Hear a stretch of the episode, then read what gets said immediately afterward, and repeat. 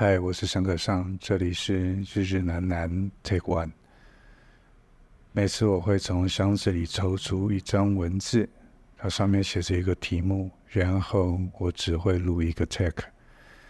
用最直觉和最诚实的状态，看看自己将如何面对这些提问。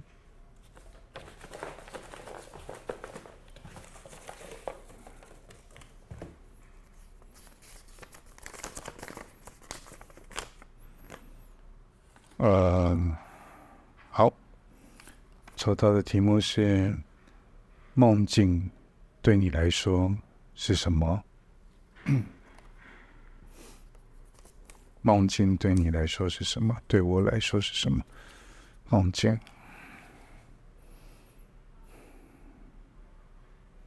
好，我们常常说梦境。啊，应该先回答这个问题：梦境对我来说是什么？呃，我觉得这个问题的问法本身有点吊诡，原因是梦境是另一个我，然后所以对我来说，有一点像是我怎么看待另外一个我。梦境对我来说，对，梦境对我来说是另外一个我。然后它有点像是你的某个走失很多年的孪生兄弟，或者呃你的双胞胎的隐形版。嗯，梦境本身是有梦本身是有主体性的。可能今天我的名字叫陈克尚，他的名字就叫做陈克尚的梦，它是有名有姓。然后它是一个独立的个体，但是因为我们今天是孪生的共存的，只是他很不幸的在现实生活中的我占掉了大部分的我的时间，而梦境中的我，他只能用他的有限的时间内表达他的存在，所以我面对这样的另外一个我。有一种，嗯，亦敌亦友的感觉。为什么这样说呢？因为当我看到题目讲到梦境的时候，第一个联想是梦境常常是压抑者的现实生活中应对进退者的，然后在。呃，现实生活中流动速度跟节奏感外，那一个我压抑的部分，梦境会用一个很大的呐喊产生回响，所以它有点像现实生活中的一个 echo。怎么说呢？当我们在现实生活中遇到了某一个处境，这个处境让你。有一点难受，然后这个难受并不是你造成的，而是，嗯、来自于是呃突如其来的变化变动，然后你伤了心，你觉得很脆弱，你觉得很陌生，你不知道怎么面对，然后但是你必须在现实生活中的我表达的是你可以面对的，你有能力去处理的，然后你必须像是能够处理、有能力处理的人的。但是你其实依然是捉襟见肘的去，呃呃，去尝试，然后去不露声色的活下去。通常在这种时候，梦境的 echo 就会出现乖张的，然后充满真实恐惧的、愤怒的，然后害怕的、不知如何是好的。那种具有强烈的角色特质的，然后非常直接情感投射的我，就会在梦境的空间中、人物上、场景中穿梭。你害怕的事情，它在梦中它会发生，而且发生的那个时空的样子是如此的显而易见。然后原本不相干的角色都一一加入，这些不相干的角色甚至跨越了时空。但是它具备一种同质性，就有一种感觉，就是你似乎在梦境里面受到比现实生活中更大的压迫，而你在梦中也比现实生活中显得更恐慌恐惧。但是，一醒来之后，你其实就不能够不能够再表现那样的自己了。所以，它像是一个呐喊，一个呐喊，在现实生活中的那个你，怎么那么的温良恭俭让呢？凭什么让？你明明就是很痛苦，你很需要，你为什么不说不表达？所以在梦境中，他就表达给你看。所以有些时候你会哭着醒来，害怕着醒来，我们称之为噩梦好了。但这噩梦，它其实才是最真实你心里面的那一个很原初的你啊。所以对我来讲，那样子的呃状态，有点像是一个。echo 是一个呐喊，然后它像是一个提醒你，嗯，所以你常常叫噩梦，噩梦的感觉比较像敌人。你每次做完噩梦起来，那你就很害怕。但实际上，它是在提醒你，就是最原始的你，最原初的我，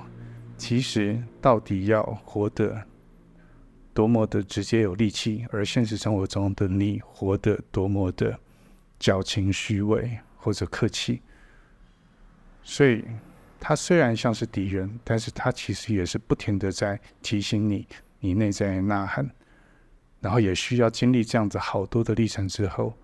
你好像在梦中的另外一个你解放了现实生活中的你。在某个程度上，我为什么又说他是一个像呃朋友呢？我就称之为美梦好了。我会怎么定义美梦？我会觉得美梦是一个。嗯，他像是一个很可爱、很有意思，他甚至比你了解自己更多的一个小偷。在现实生活中，好，不管你在创作，你在想事情，好，你在面对你的好眼前的场景，你想要拍东西下来，你想要面对自己的电脑，想写东西下来，面对发生的事情，你想要去处理它。好，你有些时候需要非常非常多的创意的想象，或者你不希望自己拍出一种好理所当然的想法，你不希望自己写出一个呃势必如此的一个文字，你希望你的词藻精炼，你希望你的镜头精炼，你有很多很多对自己在创作上的期待的时候，你或者在绘画上，你想要怎么样怎么样画出一个空间，创造一个仪式性或宗教感，好等等的时候。在现实生活中苦恼，在梦中的自己，他会替你回答这些问题，所以他会创造一个突如其来的、意外的、你想象不到的，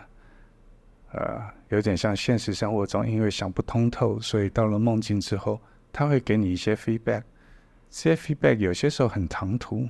但有些时候却又如此的真实。我记得。我常常在每次在拍片前或拍片中，常常会做梦做梦做梦梦梦梦。我突然想到了一个问题的解决方法，我突然觉得这个镜头这样拍比较好。我一醒来，我会忘记我是刚刚在做梦，我会直接会开始告诉这边说：“哎，我那时候不是说过了吗？啊，那个就是在那个河谷里面，然后我们在等着那个雾起来的时候，摆一个亮光。”然后这个亮光它本身就有一个形体，然后演员在前面演。这个我们上次开会说过了。对，我刚刚突然想起来，我们上次开会说过，但我们没有做。然后很惊讶的制片或者很惊讶的美术组，他们就会觉得：第一个，你现在那么早写这个讯息干嘛？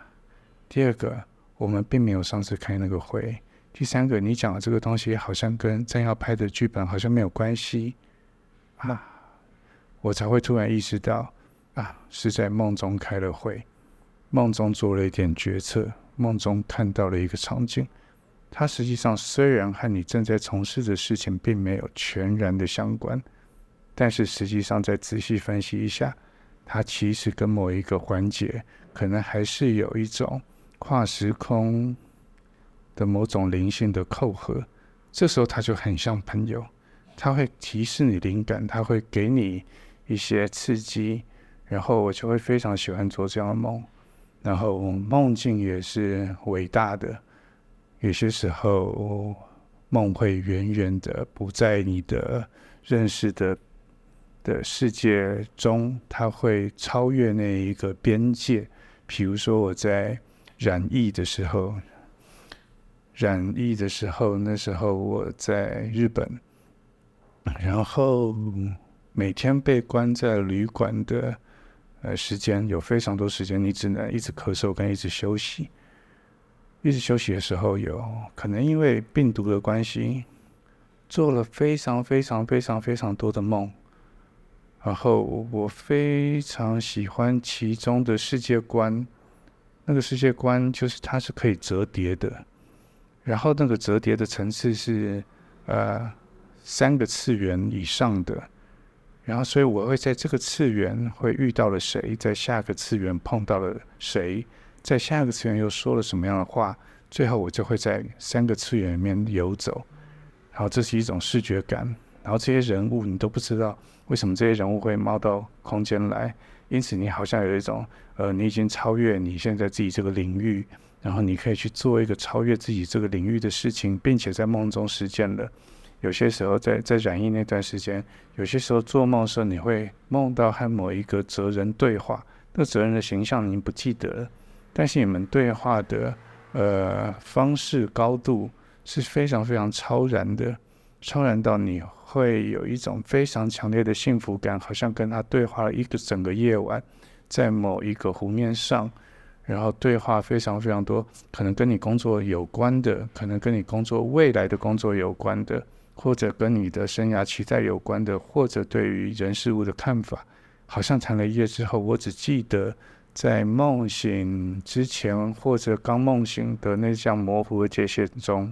我强烈觉得，天呐，能够染疫，代表我是一个天选之人。因为，我因因为这个染疫，所以我对于人生的道理有一种大彻大悟的理解。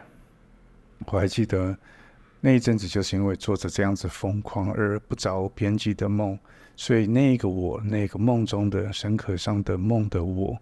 他超出了现实生活中的我对他的认识，他变成了一个大师，他变成了一个充满想象力，然后肆无忌惮的一个呃很有意思的人。我还记得那时候，虽然我很身体非常不舒服，拼命的咳嗽，很痛苦，然后又人在日本，我只能每天看着窗户。心中非常的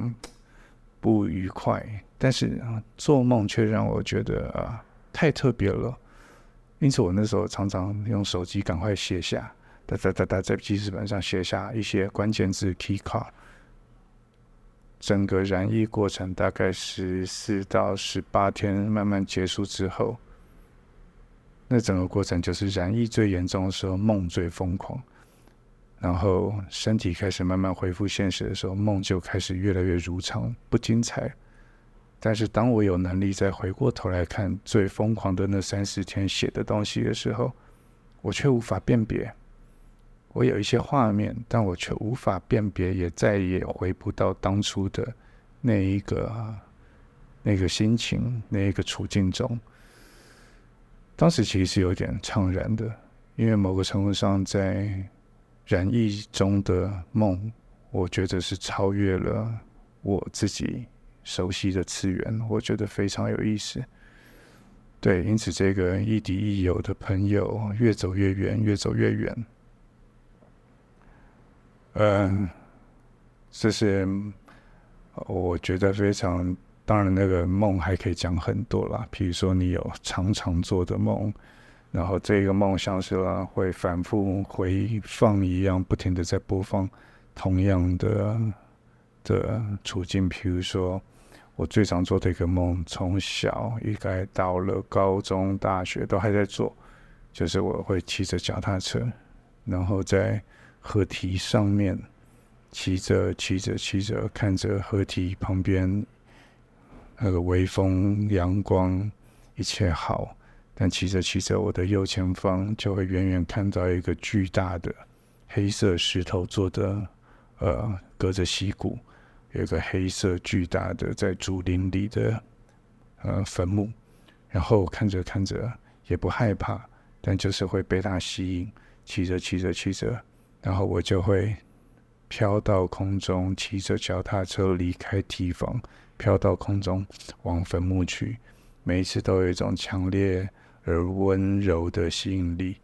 但是也每一次都在那个温柔强烈的吸引力之后，会惊觉自己是飘在空中，底下就是很很害怕，然后就惊醒。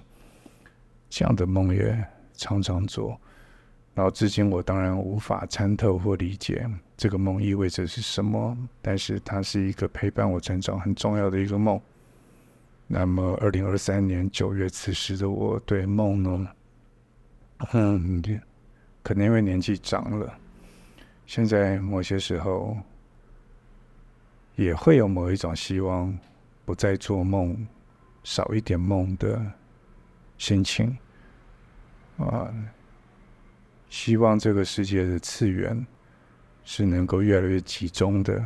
就是集中在此时当下的现实中的我，而梦中的那个我，他可以呃平静的祝福我，或者不一定当我的敌人，也不一定当我的朋友，而是好好的、安静的陪着我，mute 掉他的呐喊。有些时候也会有这样的期待。然后就会有一种爱，一夜好眠的一种睡醒的身体舒服的感觉。到这个年纪，好像也会期待这样。对，但无论如何，呃，我是非常热爱、尊敬、喜欢、有亲密感，对梦中的那一个自己，然后。嗯，我会永远的喜欢他，想念他，然后他的每一次的到来，都会让我觉得，嗯，就是人本身是一个绝对不只是此时此刻，对，他绝对还有一个和你对话的灵性，而这个灵性离你并不远，每一天都有可能发生。好，先讲到这边。